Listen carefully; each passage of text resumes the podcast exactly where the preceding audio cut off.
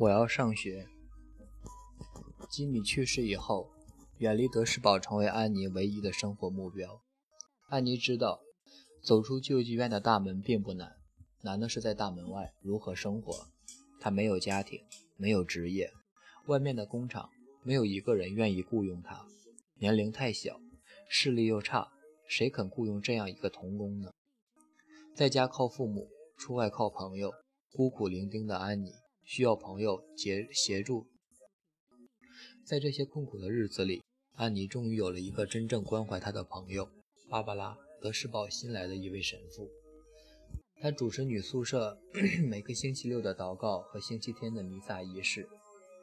芭芭拉神父所属的教会虽然只交给他这两项职责，但是救济院困苦的环境和丧失人生希望的住客却缠住他的良知和同情心。没有事的时候，他常常到这里问候一下。他与男人们聊一些体育消息，也和老妇人们说说笑笑。他也开始注意到安妮，关心安妮。安妮也开始观察这位新来的传道者。每当他们的目光相遇时，安妮总是避开他的视线，缄默不语地沉湎于弟弟失去的悲痛中。他没有心情与任何一个人交朋友。每当安妮闪开视线，仍然可以感觉到芭芭拉神父和蔼可亲的微笑，神父亲切的笑容消除了安妮的恐惧心。神父一床挨着一床，与人招呼寒暄时，安妮就跟在他后面。过了几个月，突然有一天，他们并排走到了一起，交谈起来。芭芭拉神父已经成为了安妮的朋友。神父要回去时，总要拍拍安妮，表示自己的关怀。有一天。他给安妮一个意想不到的许诺。那时，他正站在黄色的大门边。巴巴拉神父皱皱着眉看着安妮，终于忍不住开口说：“安妮，你不应该再待在这儿，我要带你离开。”芭芭拉神父知道安妮眼睛视力弱得几乎看不到东西。他有一个朋友，在马萨诸塞州罗威郡的天主慈善医院当医生，医术非常高明。神父要带安妮去看病，在他看来，这位朋友是医治安妮眼疾的最佳人选。医疗眼疾是首先要解决的问题。等治疗好眼睛，再给安妮找一个地方安顿下来，让她离开死气沉沉的德士堡。从安妮和吉米乘坐黑玛丽投奔到德士堡后，整整满一年，芭芭拉神父带着安妮离开德士堡，到罗威郡去找他的医生朋友。医生马上安排安妮检查眼睛。他告诉神父：“我想应该可以给他帮助。”他慎重地重复道：“应该没有问题，我们能帮他医治好。”接着，他们马上给安妮开刀。安妮蒙着眼罩，十分胆怯地躺在床上，安安静静地躺了几天。拆线那一天，一群护士拿着药物记忆器跟着医生走进来，芭芭拉神父也紧跟在他们身后。医生谨慎小心地拿开眼罩，拆开缝线。医生慈祥地对他说：“把眼睛张开。”安妮听到吩咐，期盼使得她心跳加速，几乎跳出喉咙，又返回胸腔。然而睁开眼，依然一片朦胧，影像模糊，一切比原来情形更糟。她只能看到微光和灰暗的形影。开刀并没有成功。我不想回救济院去了。安妮啜泣不已。神父安慰他说：“医生还要给他开刀。”于是他又快活起来，因为这样一来，他们就会继续留下他，而不必马上送他回德士堡去了。安妮有生以来第一次接触到有教养而富于同情心的善良的人们，他们也觉得安妮聪明伶俐，讨人喜欢。他们关心她，倾听她的心声。美好时光瞬息即逝，他再开一次刀，又开一次刀。一次又一次，没有一次令人满意。最后，医生们认为已尽所为，无能为力了。医院是患者所住的地方。如今，医生诊断安妮的眼睛失明，而不属于眼科疾病，因此安妮必须出院。他们再也找不到借口留下她了。为了传教，芭芭拉神父奉教团之命远调他乡，离此而去，也无法再顾及她。何处是归处？谁又能收留她呢？只好送他回去了。安妮偷听到医生与护士的谈话，她明白这句话的含义。请不要送我回去，我不要回去。安妮的哭叫哀求令人心碎，但他们也无能为力。公事公办，他们只能让黑玛丽将她送回去。安妮回到德士堡，没有人注意她，更没有人关心她。她觉得自己沉没于永不见天日的黑暗牢笼中。折回德士堡的痛心遭遇引发了他的思考，他更加急切地希望离开德士堡。他立下志愿，一定要离开此地。他没有隐藏自己的心愿。宿舍里的老太婆们讥笑他：“安妮，你知道自己是谁吗？你与我们又有什么不同？竟敢奢望离开！”一时间，安妮成了这些女人们冷嘲热讽的对象。听了这些话，安妮十分愤怒。我才不管你们怎么想、怎么说，我一定要离开。乖宝贝，离开后要做些什么？我要上学。这个回答令他们轰然大笑。出于好意，安妮的朋友们也希望她能忘掉这个荒唐的想法。毫无意义的白日梦，在他们眼里，难成事实的幻梦更令人伤心、怨天尤人。就连他的好友马奇卡罗也忍不住委婉地劝告他：“安妮，你的眼睛看不见，怎么在外面生活？德士堡就是你的家，这是天命。瞎子又怎样？我不要住在这里，我要到外面的世界去，我要去上学，不管是什么学校，我才不管上帝怎样想，怎样安排，我永远不会接受。”安妮，闭嘴，不可以胡说。安妮出口亵渎上帝。令马奇十分震惊和愤怒，安妮也生气地奔出室外。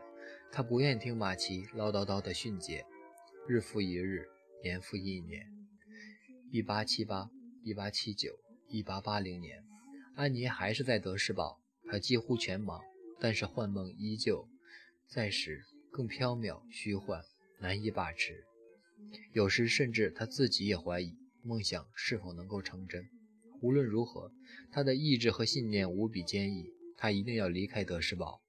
一天，安妮的一位盲人朋友告诉他：“安妮，我不知道我是否应该告诉你一些事，也许你知道了也无无补于事。不过，你听说过有一种为盲人设立的学校吗？”安妮屏住呼吸，迫不及待地问：“你的意思是，像我这种人可以在那里学读书写字？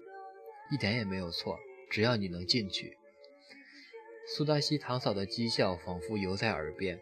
凭你这副眼睛，一辈子也学不会读书写字。那时候，以他的微弱视力都无法上学，现在的视力比那时更糟，又怎么能读书写字呢？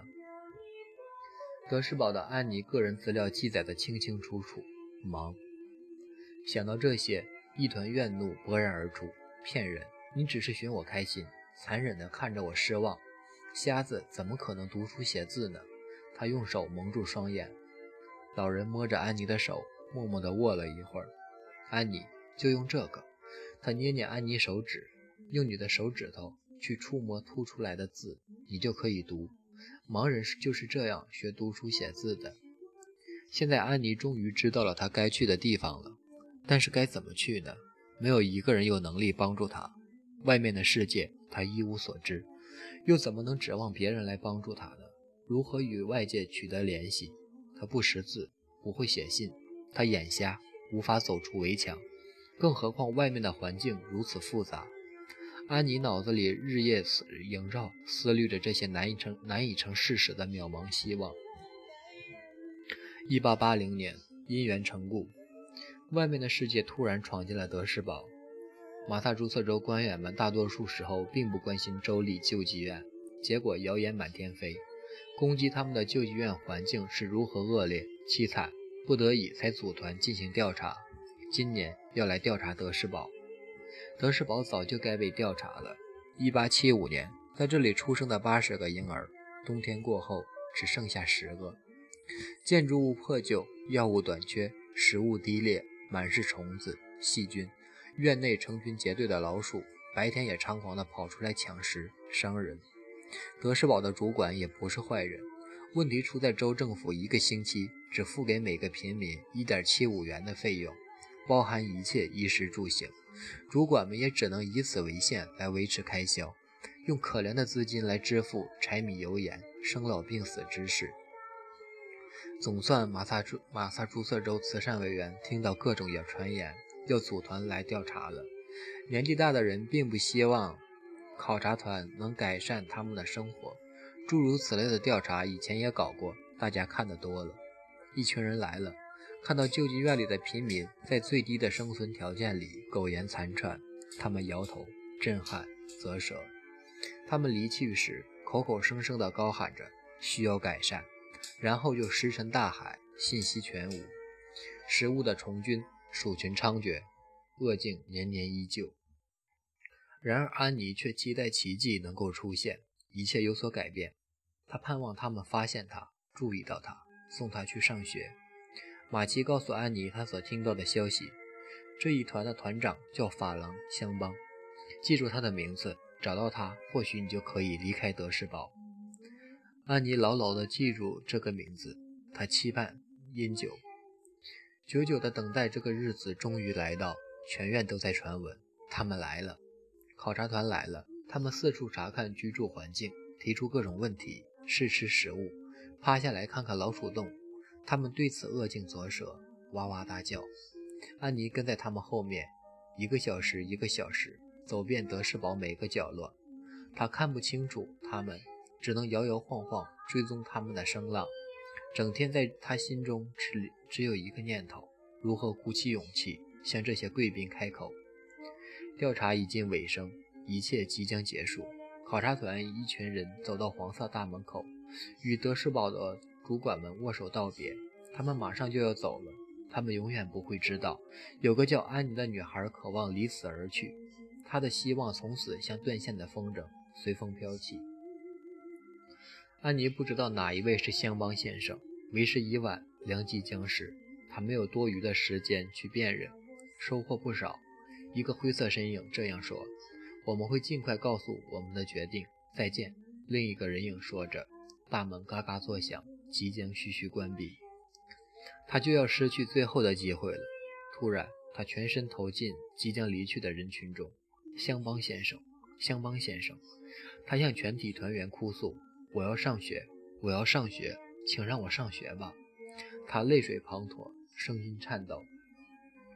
德硕榜主管想把他拖开，一个声音阻止了他：“等一等，小女孩，是怎么一回事？”我眼瞎，看不见东西。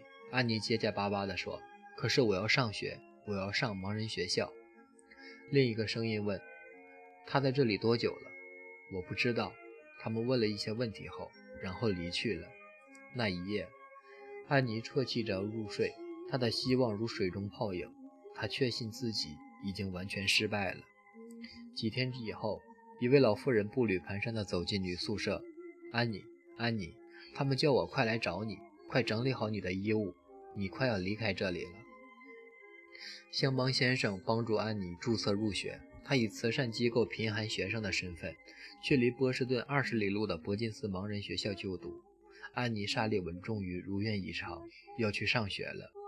临行前，朋友们快速地帮她缝制了两件衣裳。多年来，安妮第一次拥有新衣服，一件是蓝底黑色小花，另一件是红色的。离别的日子，安妮选择了喜气洋洋的红色衣裳。自从住进德士堡以后，四年来的朋友们都到大门口来相送，没有人拥抱她，没有人与她吻别，但他们的叮咛诚恳殷切，要做个乖女孩。等你学会写信，一定要写信回来。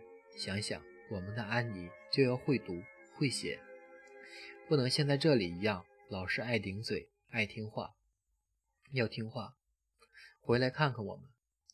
马车夫老丁扶着她坐在身旁。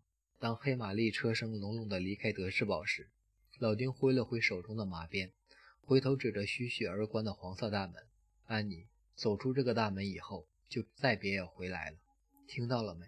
祝你一切顺利。”老丁的话他记得清清楚楚，他将所有的祝福都珍藏内心深处，一生不忘。